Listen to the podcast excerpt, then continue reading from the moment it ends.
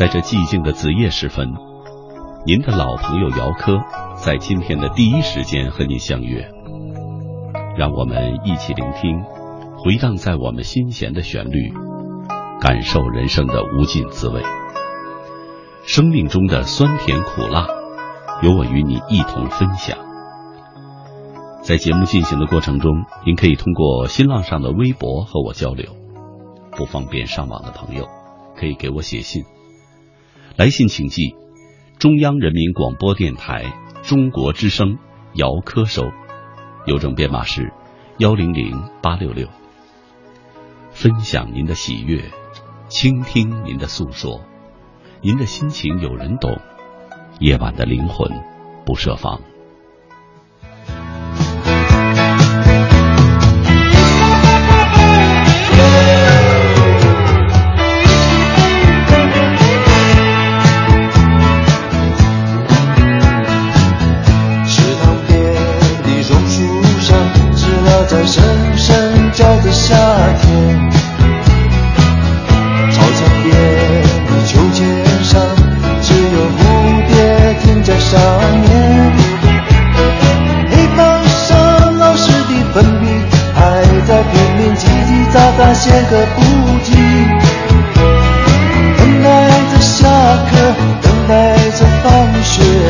在熟悉的童年。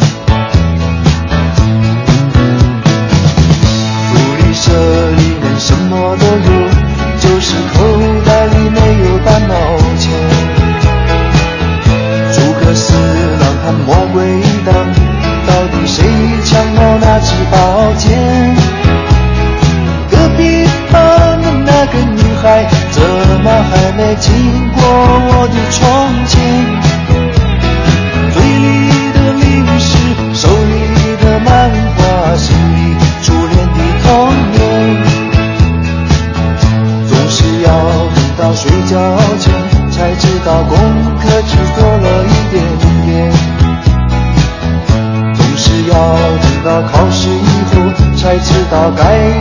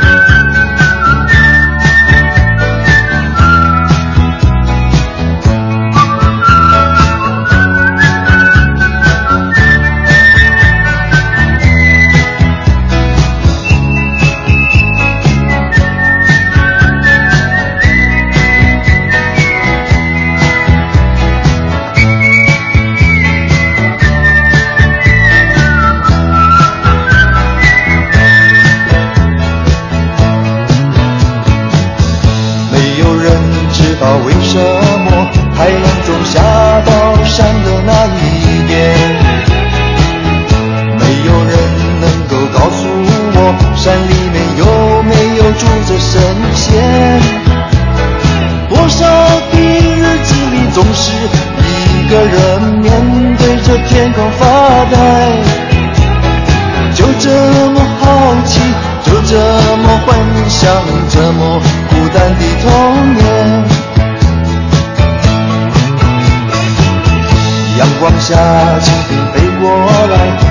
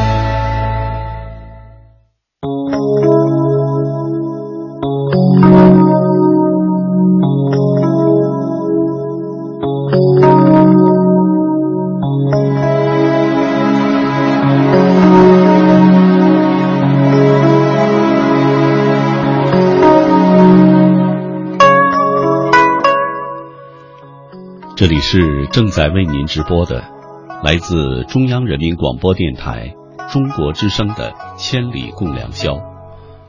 主持人姚科，感谢全国的朋友深夜的守候。六一刚过，很多朋友都会感叹时间过得真快，转眼我们的童年已经远去了。在儿时，我们天天盼望着长大，可以不被家长管着。可以实现自己的梦想。如今我们每天在外拼搏，甚至用厚厚的面具把自己包裹起来。回想儿时的生活，真是快乐幸福。听众朋友，今天晚上和您聊的话题童年，说一说我们童年的生活、童年的梦想。欢迎您和我交流。新浪微博：姚科，科是科学的科。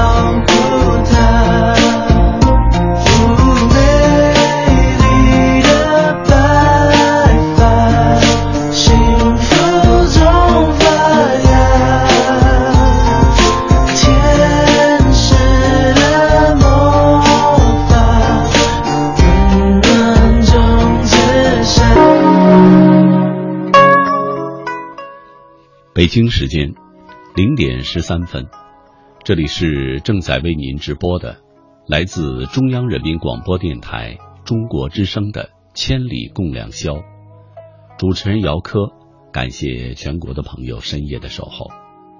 今天晚上和您聊的话题童年，欢迎您和我交流。新浪微博姚科，科是科学的科。下面请听点一朋友的文章，《追忆童年那段时光》。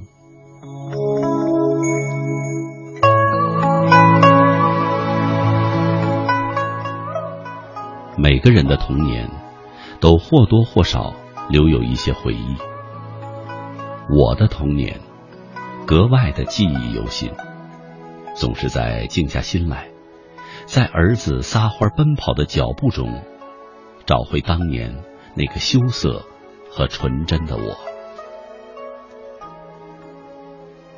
出生在八十年代初期的我，正赶上计划生育风风火火的进行，我的出生自然也躲不过。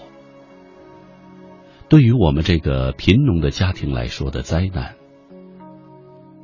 爷爷和爸爸不知道从哪儿筹来了一千九百五十块钱。来作为超生的罚款，于是我的价值在那个年代就值一千九百五十块钱。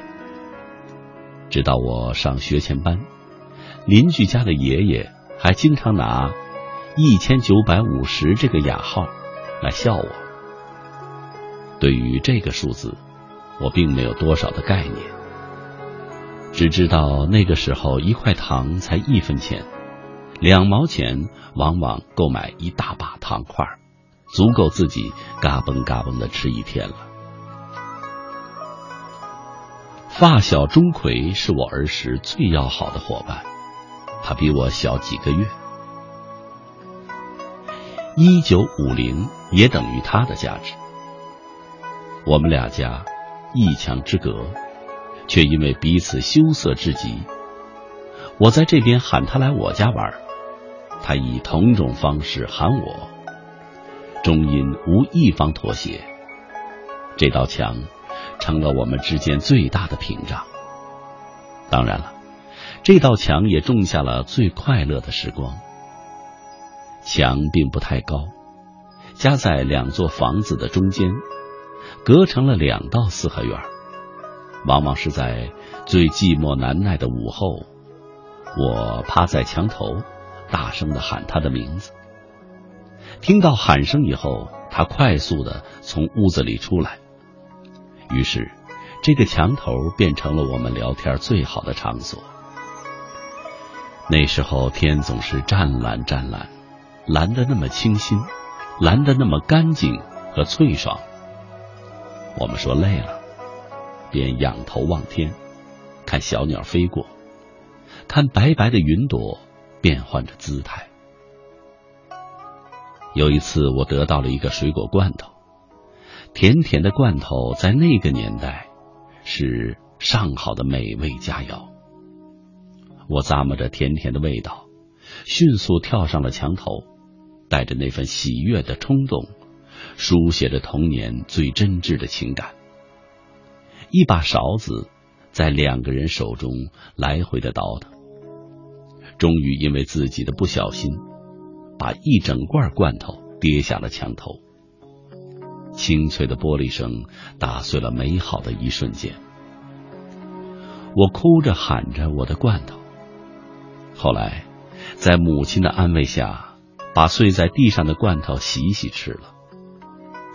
那甜甜的水蜜桃罐头，即使被井水冲过以后，依然甜到了心里。只是可惜了那一瓶子甜甜的蜜水一晃多年过去了，那种惋惜的痛感依旧徘徊在心中，难以释怀。上了初中，我们才渐渐放弃了这种墙头聊天的方式，在每个周末互通来往，绕过这道墙，也绕过了心中的那道坎儿。想不起羞涩到底是从哪儿来，只记得，直到上学前班，从来没有过单独走出家门。儿时，母亲的衣角变成了外出最好的载体，常常是一边牵着母亲的衣角，一边怯生生的半躲在母亲的身后，或像鲁迅小说里的闰土。大概都是因为出身贫苦，从骨子里透出的自卑、无名折射的缘故吧。去别人家串门，更是羞涩的坐立不宁。这种羞涩，像是一种结实的藤缠绕周身，一直到小学毕业。上小学以后，有一天晚上，父亲突发奇想。要给我做一个八卦风筝。对于风筝，我只有一种印象：选两个葫芦穗儿，加上顶端的杆儿，大约四十厘米，交叉成乘号的样子，穿于一张硬纸上，然后系一根细线从交叉处传出，变成了最简单的风筝。而为了能做出飞得更高的风筝，墙上的年画成了最佳的选材，常常趁爷爷奶奶不注意，把那些画有胖娃娃的年画拿下来，做成了风筝。父亲的突发奇想，无疑给了我一个很大的惊喜。八卦，什么是八卦呢？哦，八卦就是八个角的风筝。八个角，那应该是什么样子呢？父亲很快就找到了硬直的桅杆，扎成了两个正方形，然后其中一个正方形斜了九十度角以后，便出现了八个角，于是八卦的概念终于成型了。接着，父亲又找来了白纸和一些粉纸，以及其他带有图案的纸张，在父亲的拼凑下，一个完整漂亮的风筝面儿。出现在了我的眼前，我高兴极了，既为父亲的劳动成果高兴，又为自己学到了如何制作八卦风筝高兴。父亲不紧不慢的说：“最后一道工序了，把风筝尾巴做好就完成了。”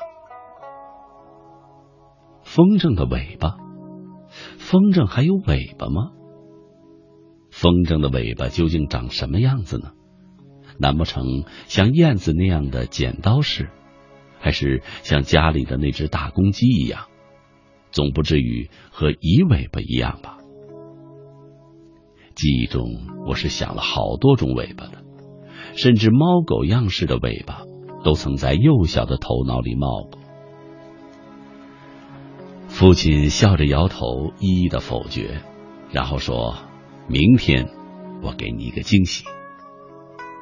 带着那个大大的问号，我久久的难以入睡。风筝的尾巴到底是什么样呢？第二天，我不顾周日的睡懒觉的大好时光，早早的就爬起来。遗憾的是，父亲已经去上班了。昨天晚上做的风筝还在那里。父亲说：“给我一个惊喜，可能要等到他下班回来了。”那种失落感真的是透顶了。我拿起了风筝，仔细的端详，它看上去很是光鲜，鲜艳的红纸装饰着花边远远的看上去就像是新娘的红盖头，还有风筝面儿是一个大大的笑脸。脸是用各种颜色的纸张拼起来的，近看有些花，稍远看上去应该呈现一种高级灰的感觉。我在憧憬着，风筝在徐徐的风下缓缓的起飞，越来越高。那张笑脸那样的纯洁，他笑得那么可爱。忽然，我感觉它不仅仅是一个风筝。而是一个孩子，他偶尔下跌，偶尔直线上升，偶尔盘旋空中，偶尔俯冲直下。我仔细的掂量着这个叫八卦的风筝，又在猜想父亲所说的那个风筝尾巴到底长什么样子呢？那一天，我想应该是童年中度过的最漫长的一天了。父亲终于下班回来了，他笑着问我：“风筝尾巴想出什么样子没有啊？”我很遗憾的摇摇头。父亲摸着我的头，哈哈笑着：“傻儿子，风筝的尾巴还能长成啥样啊？风筝的尾巴，叫它尾巴，也就是起到了平衡的作用而已。”父亲随手找来颜色及形状不同的纸张，把它们折叠成扇纹，再用剪刀一刀刀的剪出些碎条花，然后用一根长线穿起来。每个碎花之间约有十厘米的间隔，那线足有一米长。我突然明白了，原来这就是风筝的尾巴。对于这种尾巴，我失望极了。在潜意识里，这怎么能叫尾巴呢？当然，我更为一天一夜的无限猜想叫屈。但是父亲说，这就是风筝的尾巴。我只好暂且接受，这就是风筝的尾巴了。父亲将完整的八卦风筝做好了，包括那个风筝尾巴也做好了。父亲看着自己完美的杰作，频频的点头，既为自己的设计作品感到满意，也为我这个傻儿子的单纯感到高兴。我很想拿着这个风筝立马跑出去放飞蓝天，碍于那层尴尬的面子，我忍住了。父亲看出了我的心思，带着我说出去放风筝，我也跟着屁颠屁颠的来到了田地里。东风吹得正好，父亲说正是放风筝的好时候。我用手高高的举着风筝。父亲拿着线圈，他说一声“放”，我便松手了。风筝直直的冲上了蓝天，风筝的尾巴在空中来回的摆着，画出了美丽的画面。那长长的尾巴，可不就是尾巴吗？那种尾巴的画面，深深的刻入了我的脑海，以致后来制作各式各样的风筝，我都认为。那长长的碎花尾巴，才是风筝的尾巴。父亲后来教育我说：“这风筝尾巴虽然是废料制成的，但是它却起到了最好、最重要的作用。好比是人，光漂亮是远远不够的，能发挥最大的能量的，才是最美的、最有用的。”父亲短短的几句话。一直激励我到多年以后的今天，而有多少次，我似乎都希望自己就是那风筝的尾巴。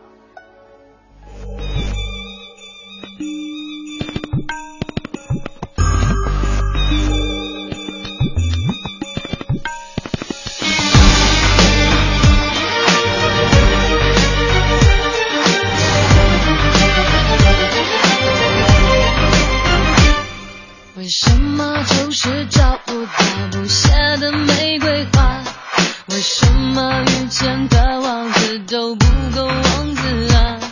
我并不期盼他会有玻璃鞋和白马，我惊讶的是情话居然会变成谎话，什么幸福的情话？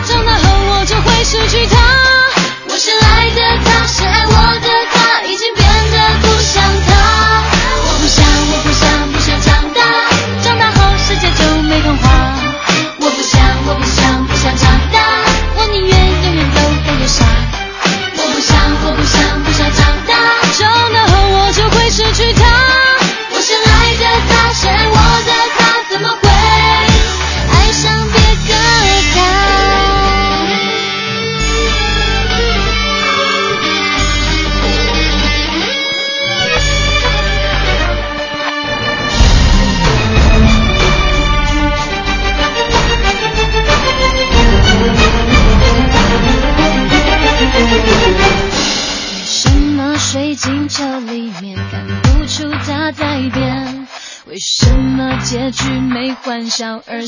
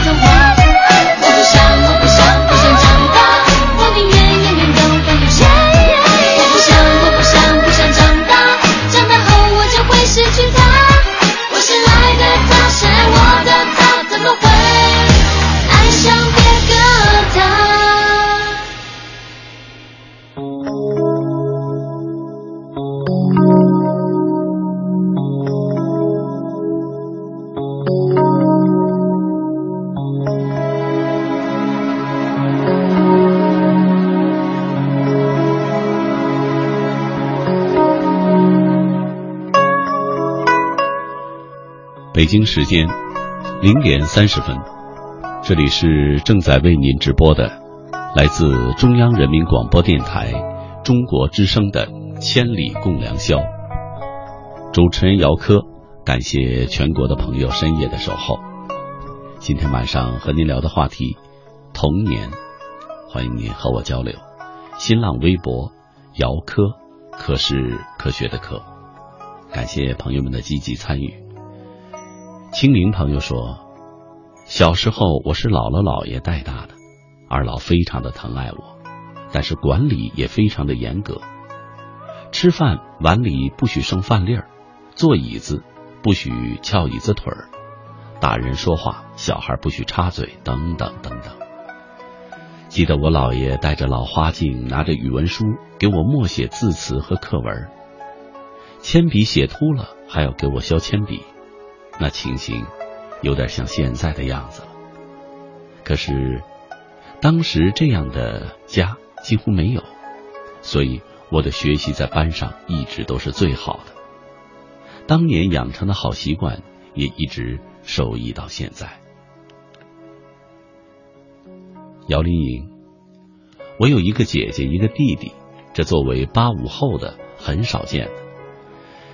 小时候的我们一起玩耍，一起上学，一起做爸爸妈妈安排给我们的家务。那个时候家里很穷，但是爸爸妈妈他们给了我们一个非常温馨的家庭氛围。每次在学校拿奖励回家，爸爸对我的鼓励，还有随之而来的双重的叹息，这些爸爸的欣慰伴着学费的忧虑，只有我到成年以后才明白。我是飞鱼。刚刚过去的六一节让我深深的感受到了童年的纯真和美好。尽管之前我一直以为自己是个没童年的人，是孩子们的热情点燃了我的童年梦，让我想起了很多与儿时有关的那段记忆。只可惜，钢筋混凝土盖起的摩天大楼里，这样的记忆、这样的梦境，怕是再也难找到了。珍惜童年，珍惜时光，保存一份童真。还孩子一份爱。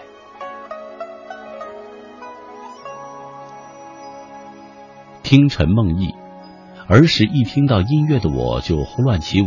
邻居大伯常常叫我小白鹅，跟隔壁姐姐在渠道沟里打架，却始终没有赢过。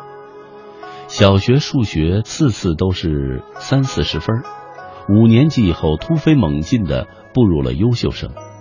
随着六年梧桐花落，跟童年告别了。儿时的伙伴纯真幸福，只是渐渐的跟他们失去联系了。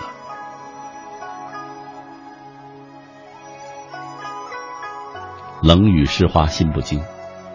记得小时候的每年夏天，和小伙伴们在家门口的马路上铺一张凉席，躺着玩数星星，就这样睡着了。不知什么时候，父母把我们各自抱回家睡觉，甚至有时候调皮的我们好奇知了怎么会这么吵，于是晚上偷偷的摸下床，到约定的地点集合，带着小手电筒钻到树里边找知了洞，然后给挖出来。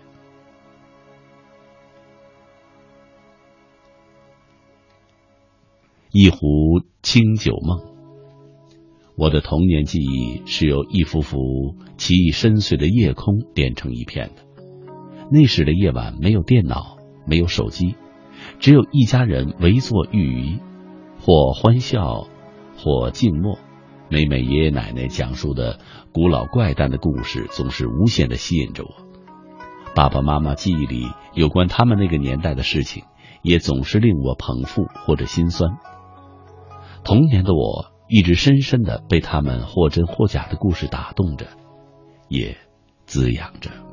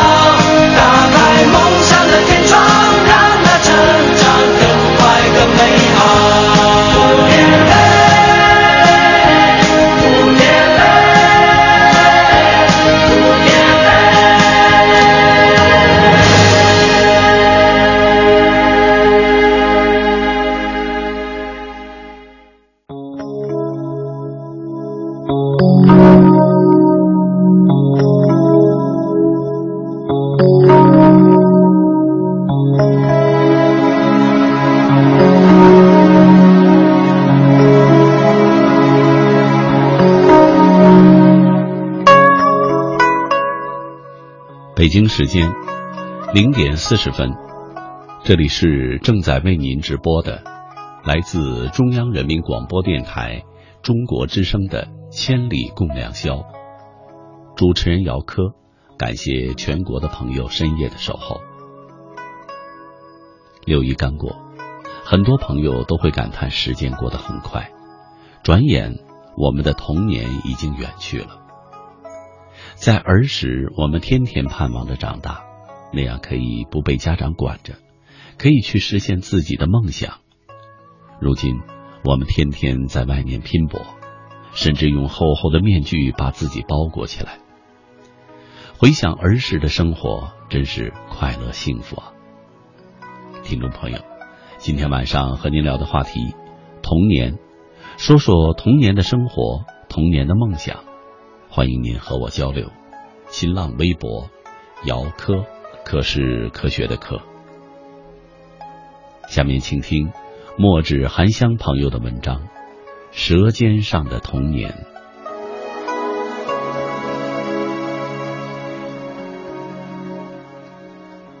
作为小孩子，吃是记忆里的甜。在春天刚刚来临的时候。麦地里的荠菜也崭露头角，在麦垄间泛起了青绿。我和母亲一人拿一把小铲子，一颗一把，不知不觉挖了一大网兜，足够一家人吃的。拿回家，摘掉老叶子，洗干净，控净了水，然后剁碎，拌上油渣，佐料一放。擀皮儿就可以包饺子了。不多久，一道美味冒着热气就展现在了八仙桌子上。那个时候还没吃，口水就开始泛滥。咬一口，散发出淡淡的清香。当过了荠菜季，院子里的老榆树也抽叶结籽了。榆钱儿一串一串的，绿绿的，很是诱人。母亲是绝不会错过这个季节，把榆钱儿撸下来，泡在水里洗净，撒上盐，拌上面，用灵活的手来回的团，不一会儿，一篦子的榆钱窝窝就做好了。大锅里蒸上二十几分钟，香味儿就缭绕整个小院儿。槐花也可以这样做，也可以打个鸡蛋，拌点面，在锅里抹上一层油，摊薄饼，入口香软，一辈子都不会忘记的甜。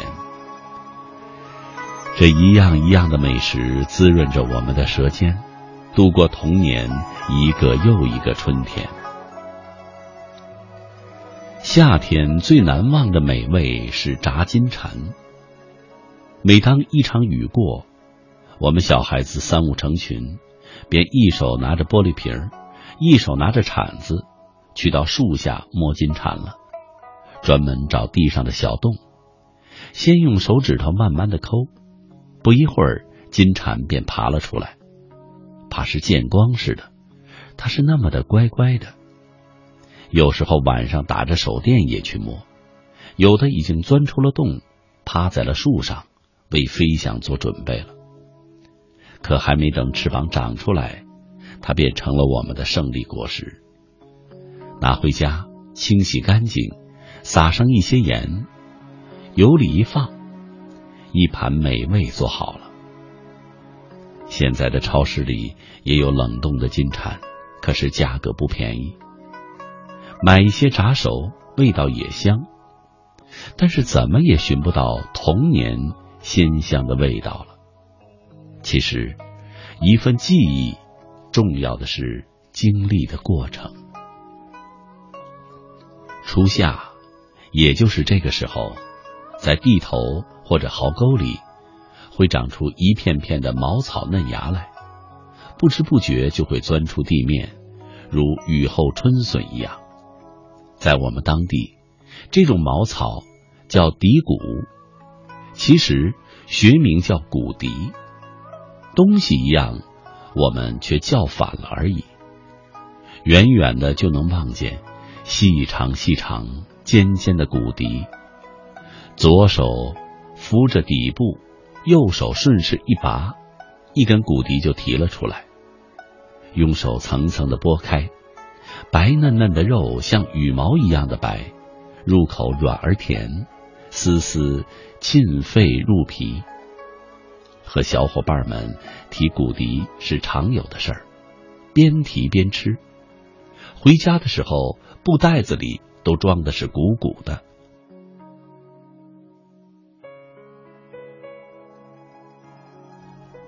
这对我们来说都是非常的美味了。骨笛的根也可以吃，在我们那里叫甜甜根，或者是甜甜烧。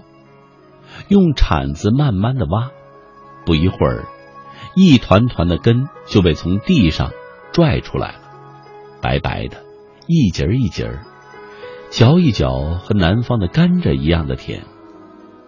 记得有一次提骨笛停留的时间长了，母亲呼东唤西的也没有找到我，见到我以后还打了几下屁股，埋怨了几声，便默不作声了。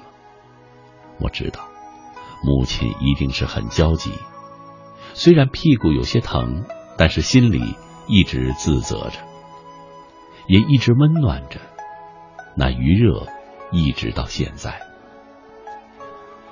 夏天的时候，还有一种美食就是吃了麦，也就是麦穗儿呈黄绿色的时候，用镰刀割下，带穗儿尺把长，用余下的麦秆儿一捆扎。回家就可以做了麦了，拿回家在锅底铺的火里烤，来回翻几下，有点像烤羊肉串的感觉。不一会儿，那阵阵的麦香泛着田野的清香直入鼻息。拿出来晾一下，放到簸箕里，开始一边的搓一边的滚，一粒粒的淡黄色的麦粒儿像魔术似的被抖落下来。捧在手心里，把皮轻轻的一吹，剩下的麦粒儿仰头便进了嘴。每每想起那个过程，心里都是说不出的快乐，美美的。秋天是收获的季节，到处金灿灿的。除了吃香喷喷的烤蚂蚱外，最重要的就是有鲜玉米吃。在我们那个小胡同里。我和哥哥总是最先尝到鲜玉米味道的，因为母亲总是第一个从地里掰回玉米的，拿回来或煮或烤，解了我们俩的馋。那是我们俩最幸福的时光，感受着母爱的缕缕温情。院子里还有两棵枣树，一南一北，一大一小，果实一长一圆。当枣花绽放的时候，心里就有了盼头，盼望着枣子快快的长大变红，那感觉有点度日如年。秋风一吹，枣子渐渐的红了半圈，再一吹就全红了，像披了身红袍子。俗话说：“七月十五拌红枣，八月十五打红枣。”那个场面似乎很盛大。竹竿一挥，噼里啪啦的落在地上，砸在头上。最喜欢那个时刻的感觉了，如饮一杯甘甜醇厚的老酒，幸福溢满了心田。唇齿间的甜，历历往事，每每回忆起，都会泛起如花的笑颜，是如今的孩子们体会不到的。冬天。舌尖上的美味，与夏秋季节相比，相对少了些，但是依然难忘。冬天，家家以萝卜和白菜为主。我和哥哥最爱吃父母炖的白菜豆腐粉条大杂烩，里面有油渣儿，香味儿窜了整个堂屋。火炉旁的笑荡漾在静静的冬夜。炉子底下或炭火上面也有美味，那就是烤馒头。小火一会儿就烤好，当馒头皮泛起淡淡的黄，就可以吃了，冒着热气，酥酥的，可以回味一个晚上。当然了，炉子底下还可以烤红薯，这个过程有点长，心急是吃不了软香且甜的红薯的。烧完了的炭落下来，盖上红薯，焖个几袋烟的功夫就可以吃了。把外面的黑皮一扒，黄黄的瓤儿是又甜又面，禁不住还想再来一个。红薯还可以放在大锅底下的火里焖着，比在炉子底下烤的效果还好。当然，吃煮红薯吃的是最多的。篦子上蒸馒头，下面就是煮红薯，大人吃的。冬天里还有一种美味，那就是吃烤麻雀。当然了，捉麻雀是男孩子的专利，哥哥自然就是捉美味的英雄了。不知不觉，三十多年过去了。那些泛着乡土气息的童年美味，却一直缭绕着。二月二里的料豆，也就是炒黄豆；八月十五的青红丝月饼；杨树上的毛毛虫，也就是杨树花；夏天里的大甜瓜；田野里的桑葚儿；货郎车里的糖豆豆。童年里虽然没有山珍海味。但那些舌尖上的回忆，却永远镌刻在心田和脑海。身在他乡的高楼大厦里，沉浸在暖暖的旧时光里，感觉生活如此的美妙。如今，饮食是越来越丰富了，壮大了自己，也走向了世界。但是，我们不要忘记渐行渐远的历史文化。因为那是最初的美好。舌尖上的童年伴我们走过了似水流年，提醒自己，也告诉孩子：感念过去，珍惜当下。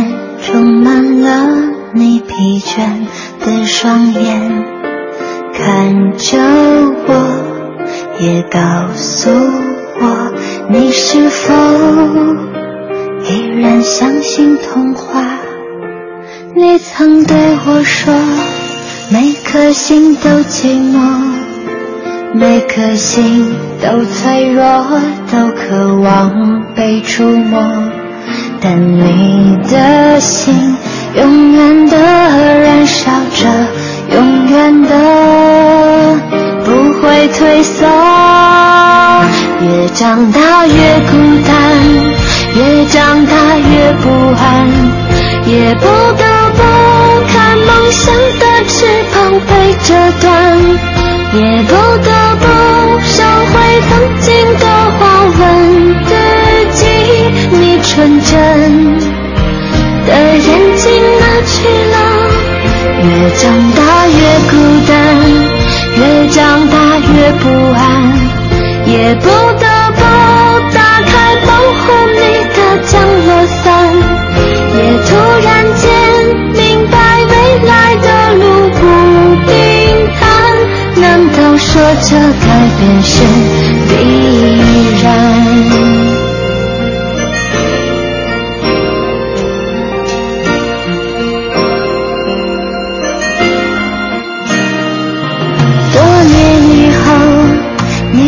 到我身边，不安全充满了你疲倦。的双眼，看着我，也告诉我，你是否依然相信童话？你曾对我说，每颗心都寂寞，每颗心都脆弱，都渴望被触摸，但你的心永远的燃烧着，永远的不会退缩。越长大越孤单，越长大越不安。也不得不看梦想的翅膀被折断，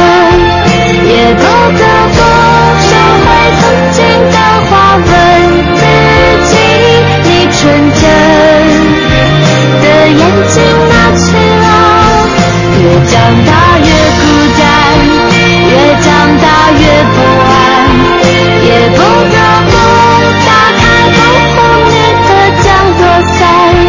也突然间明白，未来的路不平坦。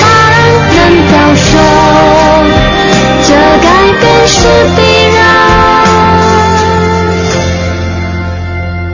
你曾对我说，每颗心都寂寞，每颗心都脆弱，都渴望被触摸。看着我。也告诉我，你的心依旧燃烧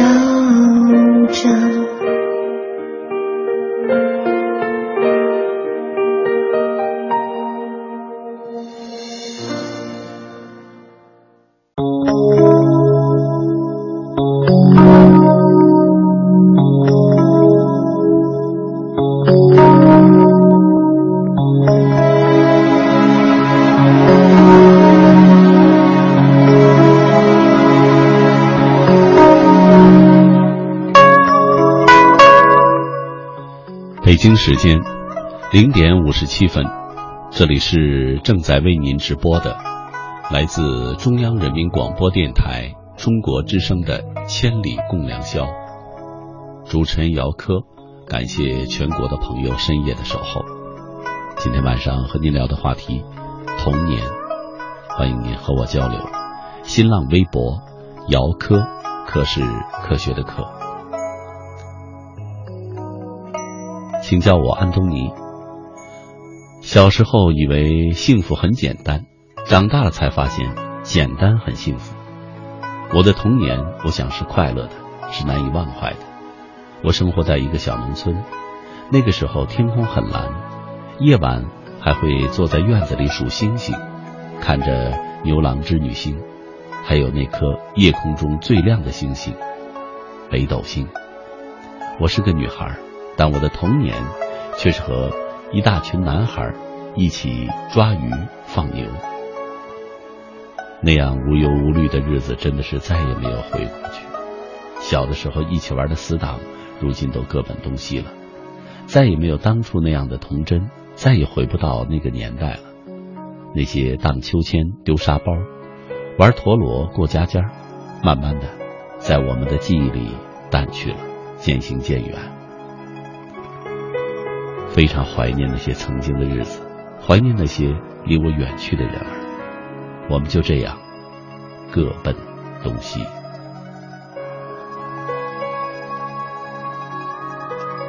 陈峰，小时候几个要好的小伙伴儿，几个好玩的游戏：跳格子、跳橡皮筋儿、弹珠子、玩石子儿、上山采野果子、采李子、采杨梅、采芦柑。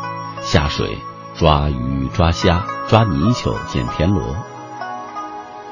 山间抓天牛，抓在竹子上的写不来的昆虫，各种写不来名的还有很多。听众朋友，在一段广告之后，欢迎您继续收听由姚科带给您的《千里共良宵》。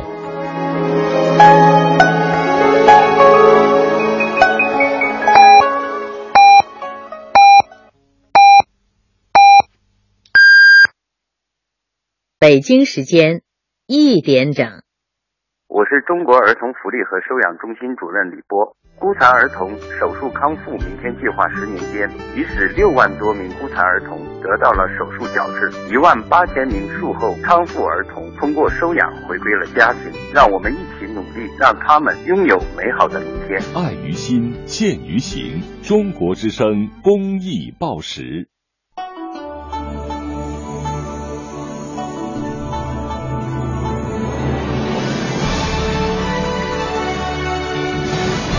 中央人民广播电台中国之声。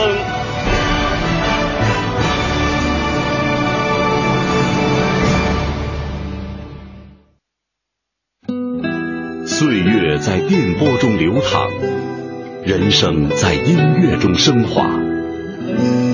每天午夜时分，千里共良宵，与您共赴心灵之约。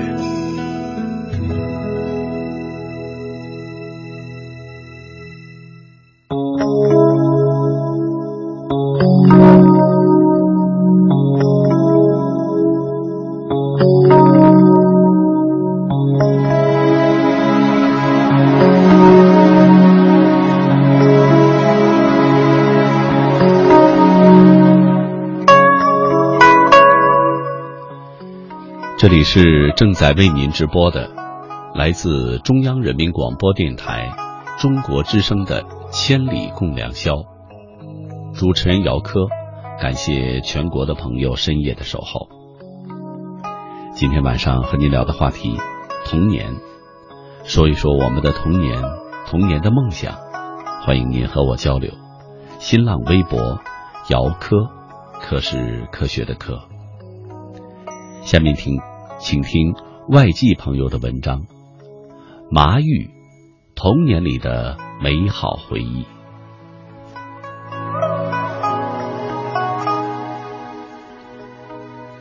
大凡三十几岁的农村人，对于麻玉是不陌生的。麻玉，学名半夏，球形的块茎可以入药。但我们更愿意亲切地称它为麻玉，因为它几乎贯穿了我们的童年，在那个贫穷而又快乐的年代。喜欢麻玉基于两个方面的原因：一是那时候的小学是有勤工俭学任务的，所谓勤工俭学，就是学校号召我们学生自己动手，通过自己的劳动。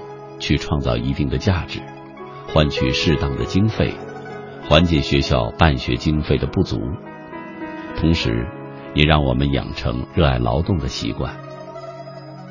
二是那个时候物质非常的稀缺，麻玉作为一种药材，几乎是没有人工种植的，药商就只有靠我们去发现、去挖掘，然后收购。那时候麻玉的价格是不便宜的，小颗的能卖八角一斤，大一点的能够卖到一块二，那可是一笔不小的费用，差不多能换来一斤猪肉了。这对我们小孩或者大人都具有不小的诱惑。每年春天麻玉发芽了，人们便开始了撬麻玉的活动。等到小麦收割后，大片的土地控制着，土地里的麻玉苗清晰可见。这个时节是撬麻玉的最好时机，小孩、大人，甚至一些老人都加入到了撬麻玉的队伍。他们要用麻玉争取一定的收入，补贴家用。要知道，那个时候外出打工可是一种新生的事物。还不为更多的人接受。为了撬到更多的麻玉，我们这些小孩可真是费尽了心思，做足了功课。我们知道，麦地里少坎上的麻玉特别的多，个头也比较大，于是那里变成了我们最喜欢光顾的地方。但我们往往为了撬到更多的麻玉而毁坏了庄稼。这是会遭到大人的责骂的。敲麻玉的经验告诉我们，那些庄稼地边的土坡上，往往长满了杂草或者荆棘，那些地方往往能给我们带来意想不到的惊喜。我也不知道为什么，那桑树地里或者桑树脚下的麻玉出奇的多，也特别的大。可能是因为桑树是老百姓的经济林，老百姓对他关爱有加的缘故吧。要想撬到更多的马玉，收获更多的希望，撬掘工具的优劣也很重要。我的第一把锹子。是自己加工做成的。家里有一根废弃的铁棍儿，大约一尺多长。我把它的一端放在灶火里加热烧红，然后放到鹅卵石上，用铁锤将它敲打的扁扁的，变成了撬麻玉的工具。不远的堂哥家有一个小铁锹，既美观又好用，它大约两尺长。下面是一个桃形的小铁锹块，巴掌大小，上面又安了一根光滑的木棍儿。木棍的顶端还有一节横着的把儿。我曾经使用这把锹，一敲下去就能把深处的麻玉撬出来，并且省力快捷。光滑的把儿握在手里，轻便舒适。每次到堂哥家，我都要拿着这把锹玩一会儿。大概是堂哥看出了我的心思，于是就把他的锹送给了我。从此，我便多了一件得心应手的利器。每次外出撬麻玉，都仰仗着它，直到我小学毕业。我深知，一份劳动一份收获。为了撬到更多的麻玉。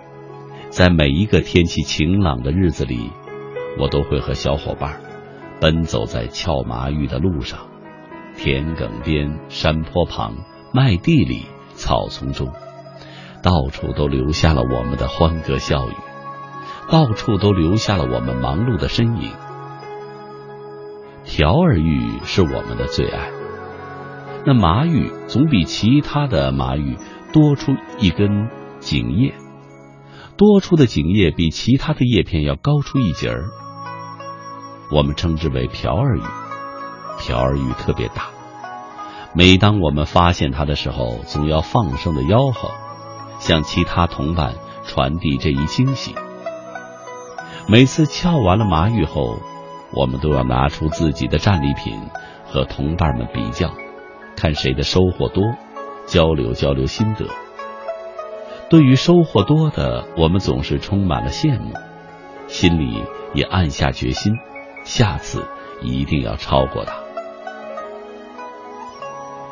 每次敲的麻玉不够多，要攒到一定的量以后，才可以拿到集市上去卖的。将每次敲的麻玉贮藏起来，是一门很有学问的事情。露天放置吧，会丢失水分，质量会变少。密闭在容器里吧，会慢慢的腐烂，别人是不会收购的。寻找一个既适宜麻玉生长，又留有利于贮藏的环境，就显得特别的重要了。经过摸索实验以后，农村中的土窑给了我们很大的启发。你看那些红薯柑橘，都能够在窑里新鲜如初，为什么麻玉不能呢？于是，选一处干湿适度、能避风避雨的角落，向下挖一口土窑，变成了每个小伙伴贮藏麻玉的好地方。我挖的窑是最漂亮了，容积也最大，总能得到他们的赞赏。口部圆圆的，仅能伸进一只手，向下逐渐拓宽，窑壁光光的。窑底平平的，简直就像一个埋在地下面的坛子。把麻玉贮藏在里面，然后盖上一块石板，石板上再撒上土，心里就踏踏实实的了。等到土窑里的麻玉积攒的差不多了，就小心翼翼的取出来，放进洗净的洗衣粉的袋子里，然后邀上一群小伙伴，到集市上换成钱。看到一张张花花绿绿的钞票，嗅着一股股沁人心脾的墨香，享受着自己劳动换来的收获，那是一辈子也忘不了的美好回忆。用这些钱买些学习用具，再称上两斤肉，再花上一毛钱，换来十颗水果糖，最后高高兴兴的回家，与家人共同分享收获的喜悦和甜蜜，一种从未有过的成就感油然而生。随着年岁的增长，我们对于麻玉了解的更多。我们所偏爱的瓢儿玉，不过是三年以上的老麻玉罢了。因为它的生长期更长，所以它的个头特别的大。而今，我们告别了童年带给我们的无限乐趣的麻玉，但是关于麻玉的美好回忆，却溢满了心底，怕是这辈子也忘不了的。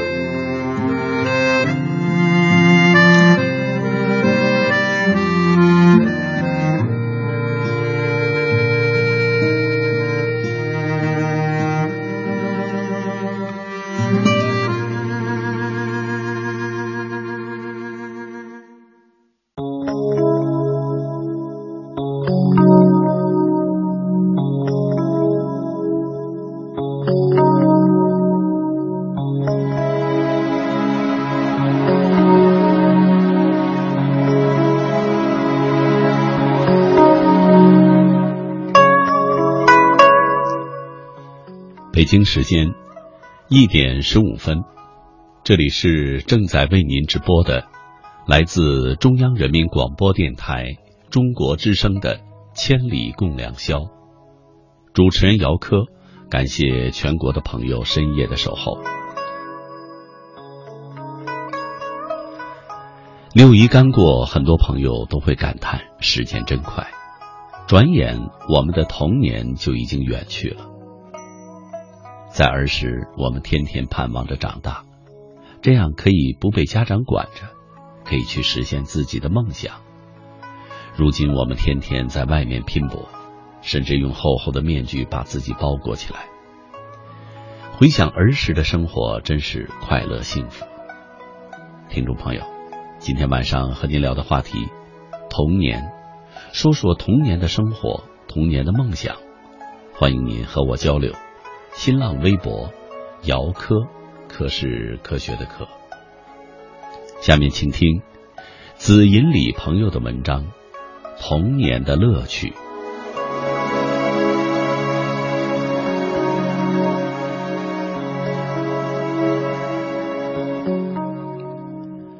每当我翻开相册，目光触到过去的老照片，就会浮想联翩。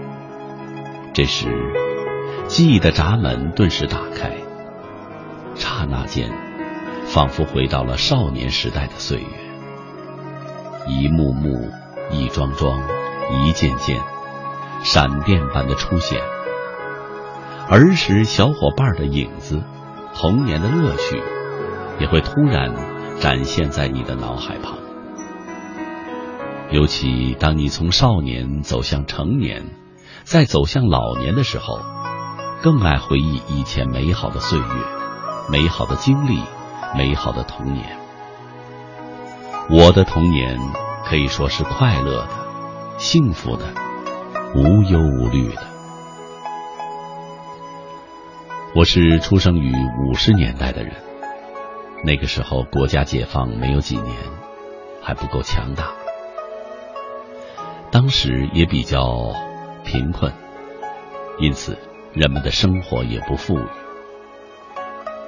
我父母养育了我们五个孩子，全靠他们微薄的工资生活着。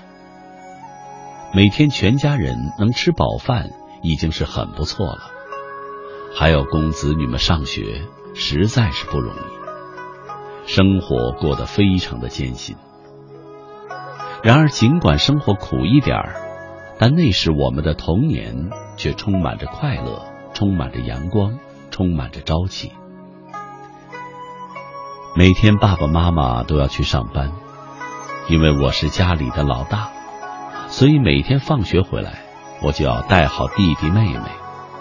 那时候，我经常会找附近的同学或同龄的小伙伴一起玩耍。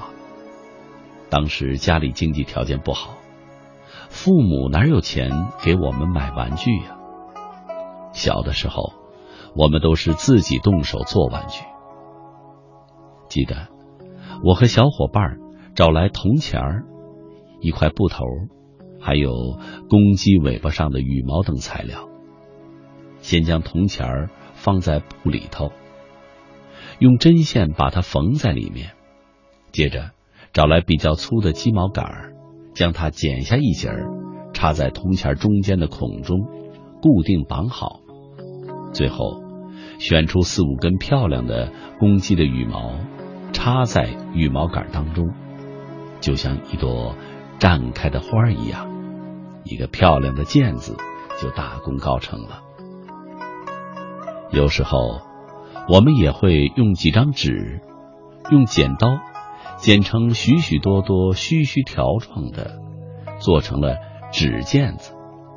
课余时间，我和小伙伴一起踢毽子，看谁踢得多，谁踢的花样别致。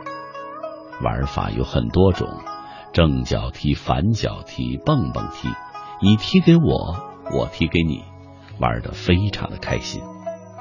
即使是满头大汗，谁也顾不上擦一擦。踢毽子是我们小时候经常玩的一种活动，既可以锻炼身体，又给我们带来无穷的乐趣。我们常常玩到天黑，才依依不舍的回家。我记得小时候，那个年代不花一分钱，自己动手做的玩具还真不少呢。比如说小沙包、铁环、冰棍棒、橡皮筋儿、小石子儿、跳房子等等，都是我们的好玩具。课余生活都离不开它们。说到玩铁环，那真是有意思。本来是男孩子喜欢玩的活动，可我偏偏喜欢玩。这个玩具看起来简单，玩起来也是有难度的。记得我们小时候，爸爸为弟弟做了一个铁环，他可高兴了。每天弟弟放了学，就会在家附近的操场上来回的滚铁环。还别说，弟弟滚铁环的技术真不错。铁环在他的手中，感觉特别的听话。他握着铁环钩，怎么滚铁环，铁环始终不会翻倒。我非常的佩服弟弟。有一次，我让弟弟给我玩一下铁环，我拿起钩子来滚铁环，谁知铁环没滚几步就倒了。再重新来过，还是老样。弟弟在一旁笑我：“哎呀。”姐姐真差劲儿，不会滚铁环。我当时羞红了脸，心里不服气。于是我悄悄的跟在弟弟的后面，看他是如何操作的。只见弟弟手脚并用，说时迟那时快，铁环开始动起来的时候，只见弟弟靠着铁环滚动起来的惯性，紧接着铁环钩就跟上去了。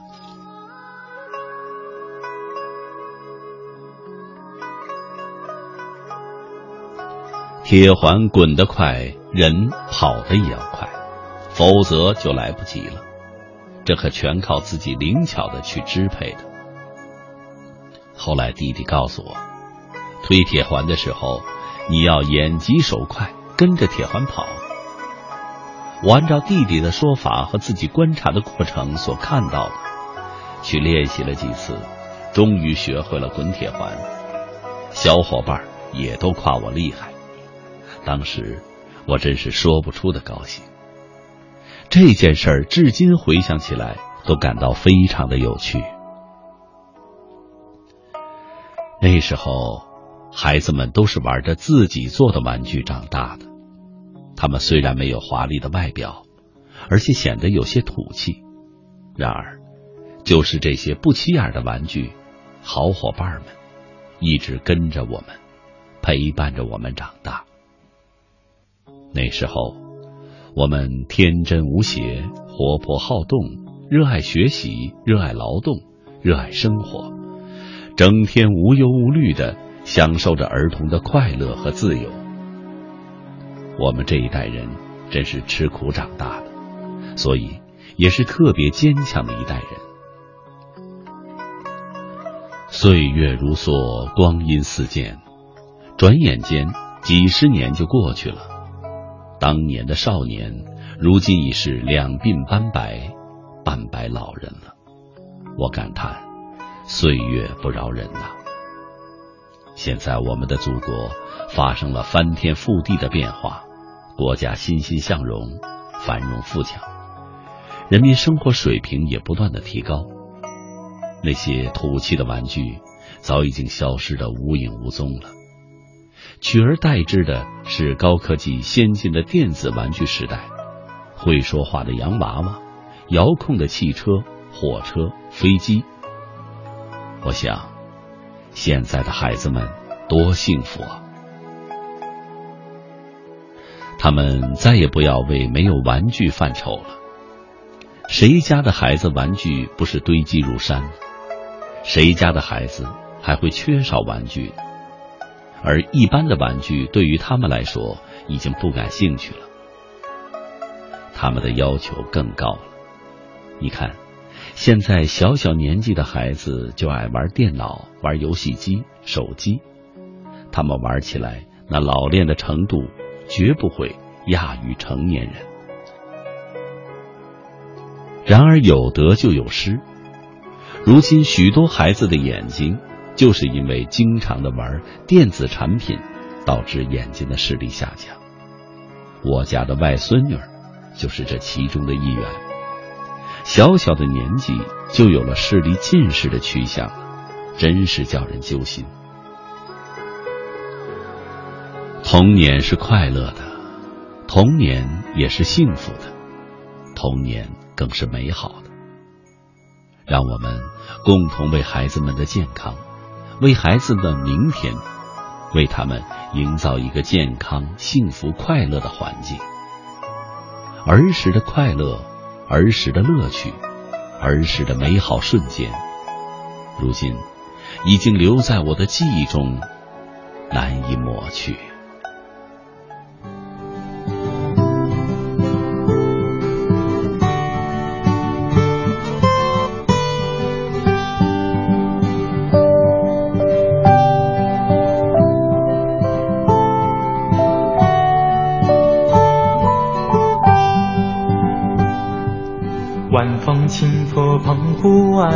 海浪逐沙滩，没有椰林缀斜阳，只是一片海蓝蓝。坐在门前的矮墙上，一遍遍怀想。也是黄昏的沙滩上，有着脚印两对半。那是外婆拄着杖，将我手轻轻挽。踩着薄暮走向余晖，暖暖的澎湖湾。一个脚印是笑语一串，消磨许多时光。直到夜色吞没我俩在回家的路上。澎湖湾，澎湖湾，外婆的澎湖湾，有我许多的童年幻想。阳光，沙滩。海浪、仙人掌，还有一位老船长。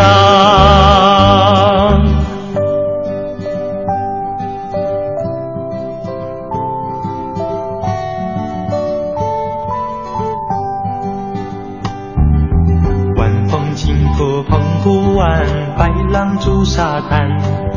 没有椰林缀斜阳，只是一片海蓝蓝。门前的矮墙上，一遍遍怀想。也是黄昏的沙滩上，有着脚印两对半。那是外婆拄着杖，将我手轻轻挽。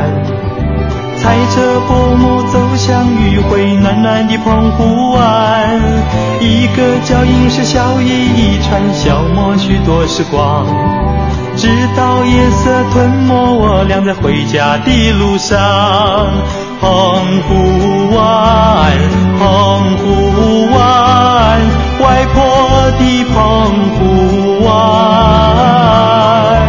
有我许多的童年幻想，阳光，沙滩。海浪、仙人掌，还有一位老船长。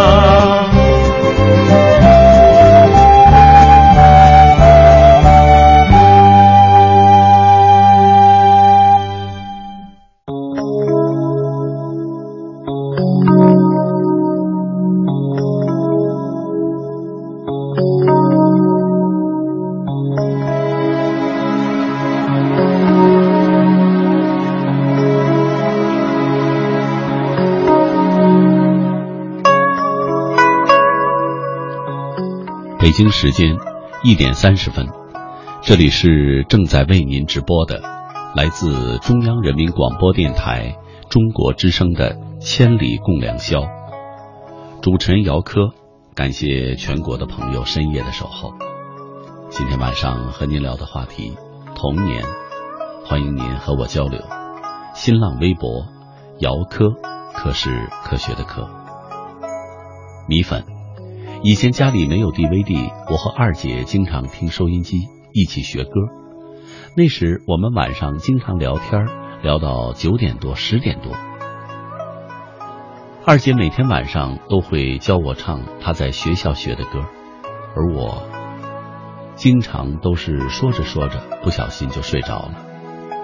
现在家里还有很多收放音机里那种袋子的唱片，还是舍不得扔掉。胡云云，童年的时光是最快乐的，无忧无虑的快乐。我的童年是在姥姥家长大的，姥姥姥爷给了我最幸福的童年。那时候经常会和姥爷一起去苹果园摘苹果，然后坐在姥爷的自行车后座。唱着歌回家，我就是这样幸福的，在姥爷自行车后座长大的。现在老爷已经去世十一年了，很想他。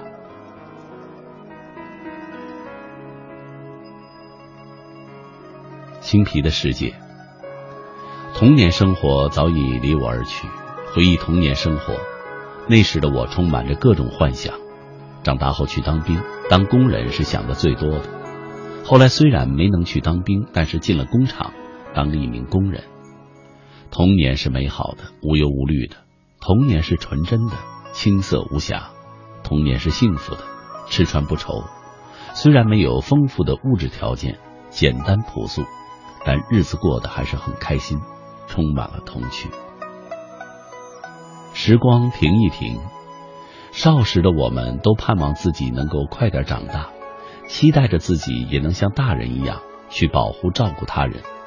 如今，我们渐渐走向了成熟，发现我们少时的期许是那样的轻松。现在的我们，肩负着众多的期望及责任，不断奋斗着，却很少静下心来去想那些曾经保护、照顾我们的亲人，头发白了，腰也弯了。我再也不想很快的长大，只因舍不得。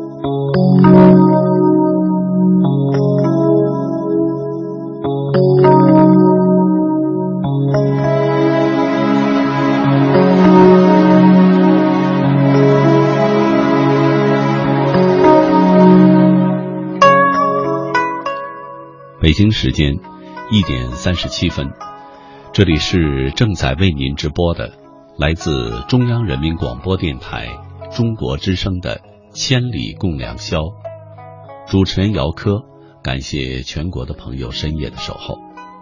今天晚上和您聊的话题童年，欢迎您和我交流。新浪微博姚科，科是科学的科。最后再请听夏诗秋韵朋友的文章《童年有你，一路繁花》。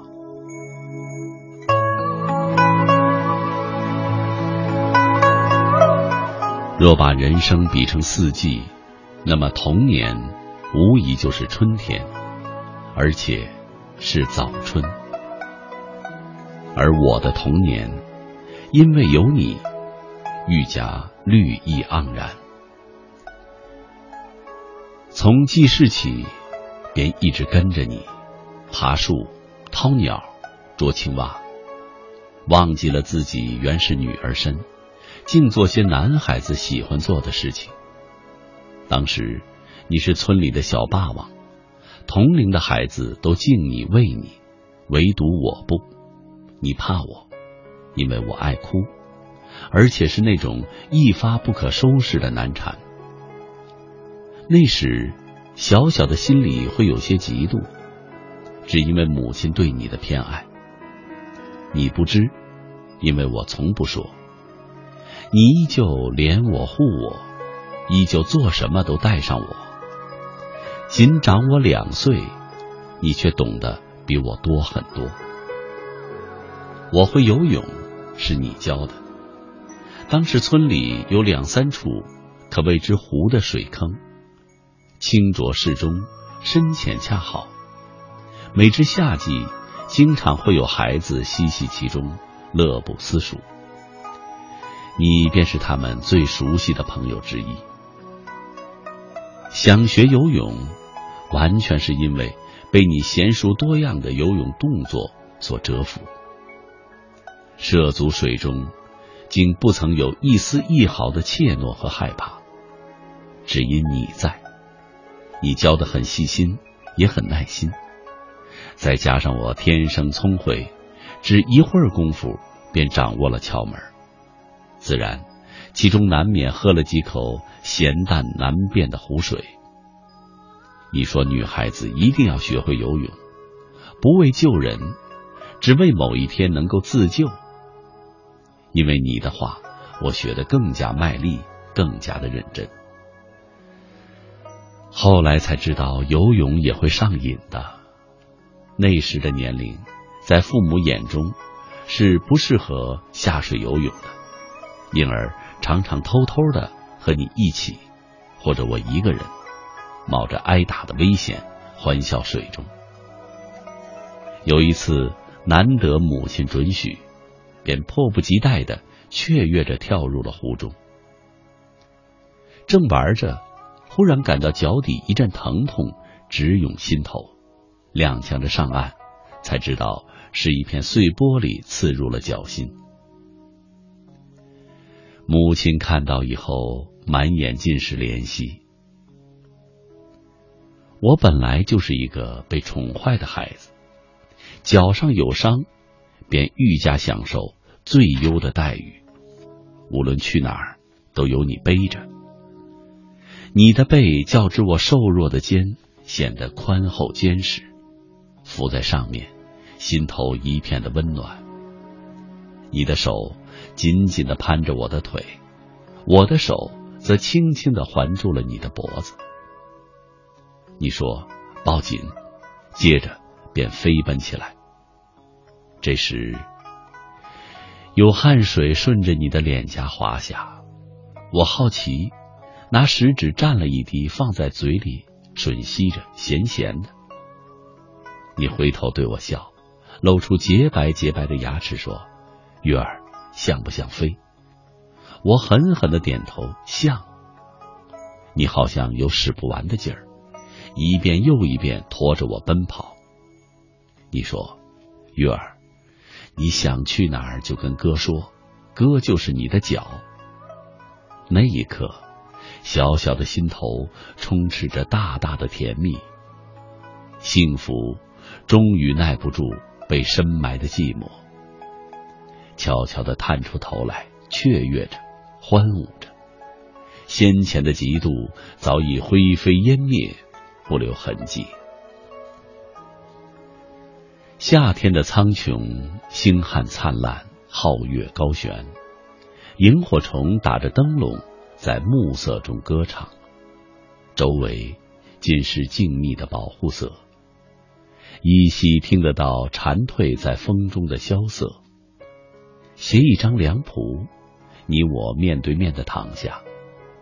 你让我猜你的心事，我让你猜我的心事。忽然。一位流星划过，你惊喜，慧儿，看流星。接着，我们的话题便转向了繁星点缀的天空。你指着一处对我说：“看，那是北斗七星。”又指着另一处，你又说：“看，那是启明星。”我听得很认真，记得也很用心。当时感觉你知道的东西真多。多的就像天上的星星数不清，于是偷偷的，像收藏秘密一样，把你当成了偶像，供在了心中。你喜欢李连杰，我也喜欢；你听任贤齐的歌，我也听；你上学，我也闹着要上。最终，我还是没能和你一同入学。母亲说我年龄太小，等两年再说。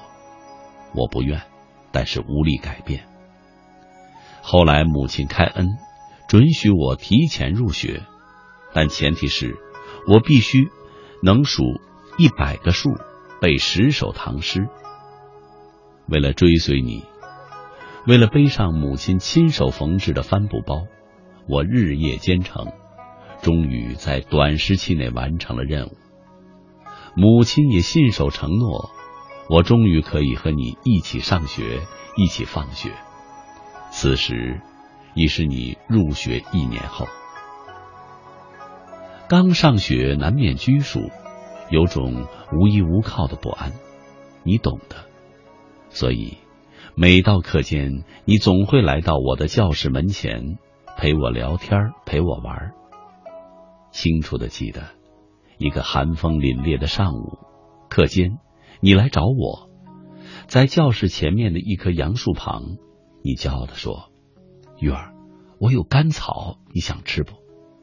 看到我点头，你笑了，像变戏法一样，从你的上衣口袋里摸出了一小截甘草，递给我。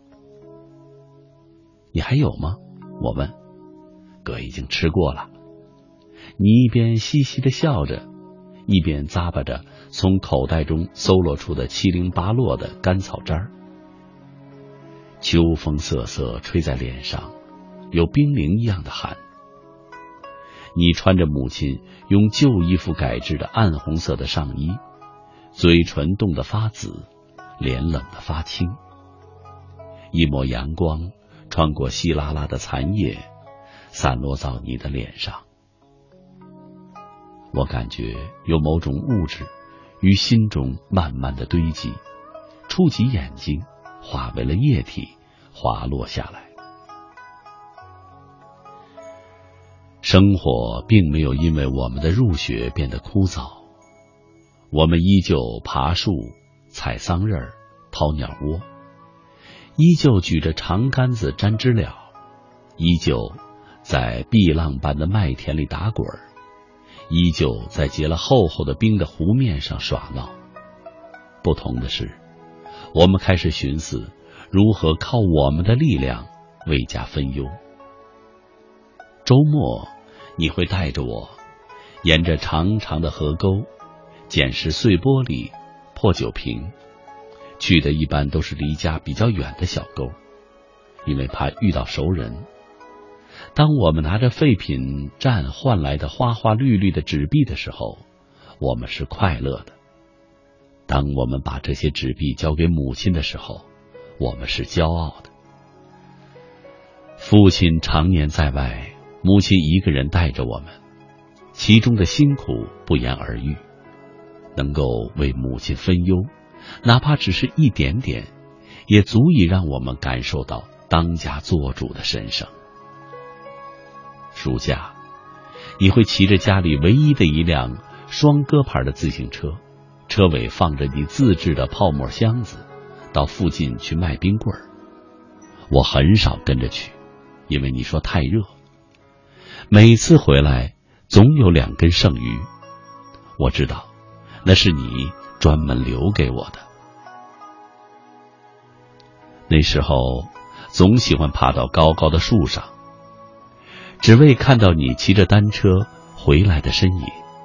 但是你总是比我眼尖，月儿，快来吃冰棒了。每当你的声音响起。我便会手脚麻利的从树上滑下来，像一个久不沾荤腥的馋猫，蹦跳着来到你的身旁。我对冰棍的钟爱，大抵始于那个时候。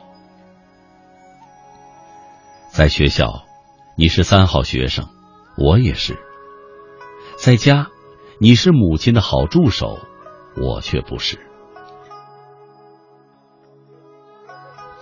当你在浓烟缭绕的灶房生火做饭的时候，我在树上吃着榆钱儿；当你帮着母亲除草掘地的时候，我在一旁啄着蚂蚱；当你顶着烈日，胳膊上挎着满满一筐化肥，钻到玉米地里施肥的时候，我坐在路边梧桐的阴凉下发呆。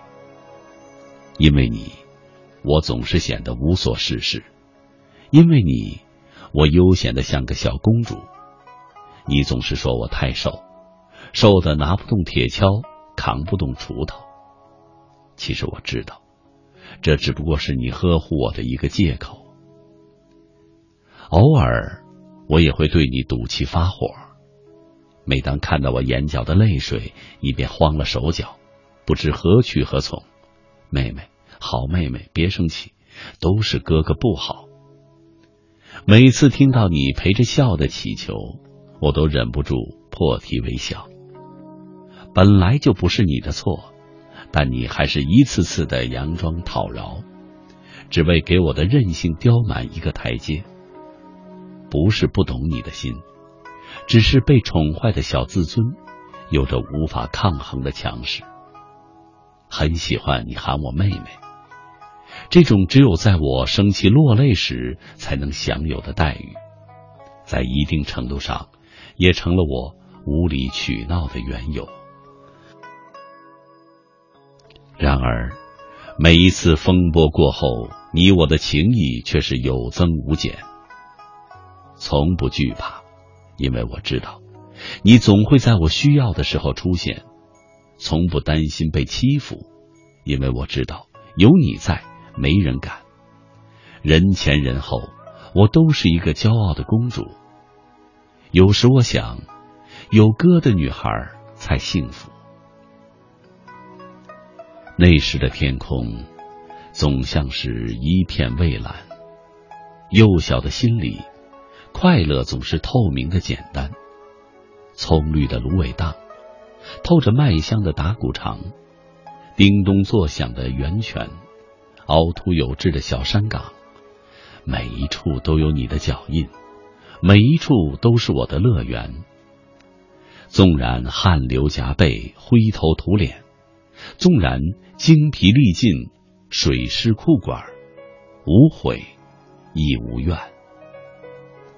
多少次穿过漫长的岁月，回想当年，只因为那里有你的身影。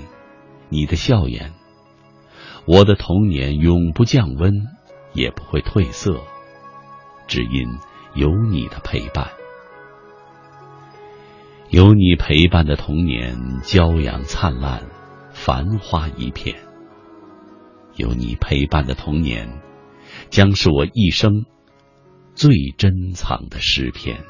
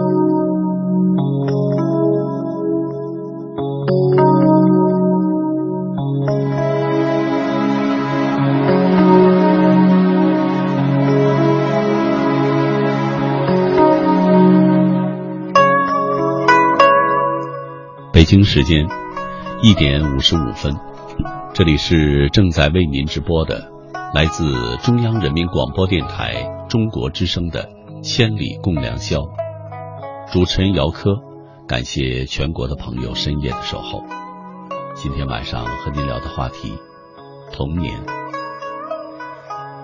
纠结的酱油瓶，童年总是最美好、最充满色彩。很多很多次，我都会想起那个时候在一起的小伙伴们。那个时候的故事，似乎没有那么多的无奈和忧虑，简简单单、快快乐乐。这些是长大了之后就越来越少的。如今似乎也缺少了那个时候的勇气，不敢选择，也害怕选择。小石头，那个时候没有各种的电子设备。一天很长很长，一群小伙伴跳皮筋、砸沙包，也可以快乐一下午，简单幸福。潘云江，最美的童年就是邀上几个小伙伴上山爬树、下水摸鱼，偶尔天气好的时候放放风筝。可是现在想想现在，整天整夜都抱着手机不离手，还是感不到快乐。班子熙，哥哥姐姐们的童年是很很是心酸，觉得吃饭是那么奢侈的一件事。哥哥姐姐们每天天不亮就起床，帮父母下地干活，然后才能够回学校上课。中午在镇上帮人家打零工挣钱补贴家用，衣物都是破破烂烂的。由于家里穷，他们小学没毕业就辍学外出打工了。到我上学的时候就好转些了，每天都能够吃上饭，不用早起下地了，衣服也能每年都有新衣服穿了。秋末一诺，儿童节收到朋友送的童话书《窗边的小豆豆》，这两天都在看，内容很简单，却很感动。也许是自己太过于感性，太多简单的故事。亦能够打动我。又想起前不久看的也是童话《小王子》，泪流满面的我，马上踏上教师岗位的我，希望能一直真切的理解孩子们的童心。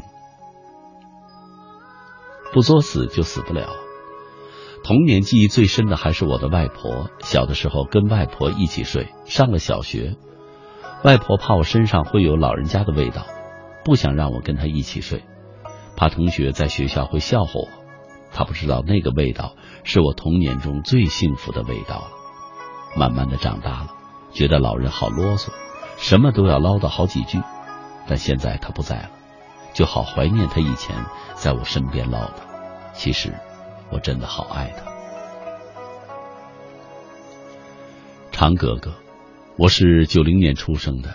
对于我来说，童年就是不断的从山东和吉林两个城市来回周旋，陪我的那个人就是我的外婆。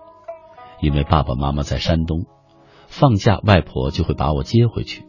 那时的外婆是矫健的，现在她已经八十多岁了，我却又到了另外一个地方内蒙古，不能陪在她的身边，非常怀念童年的美好和外婆回来的日子。北京时间一点五十九分，听众朋友，今天的节目到这里又要和您说再见了。本期节目编辑主持姚科，导播尹奇，感谢您的收听，祝您晚安，再会。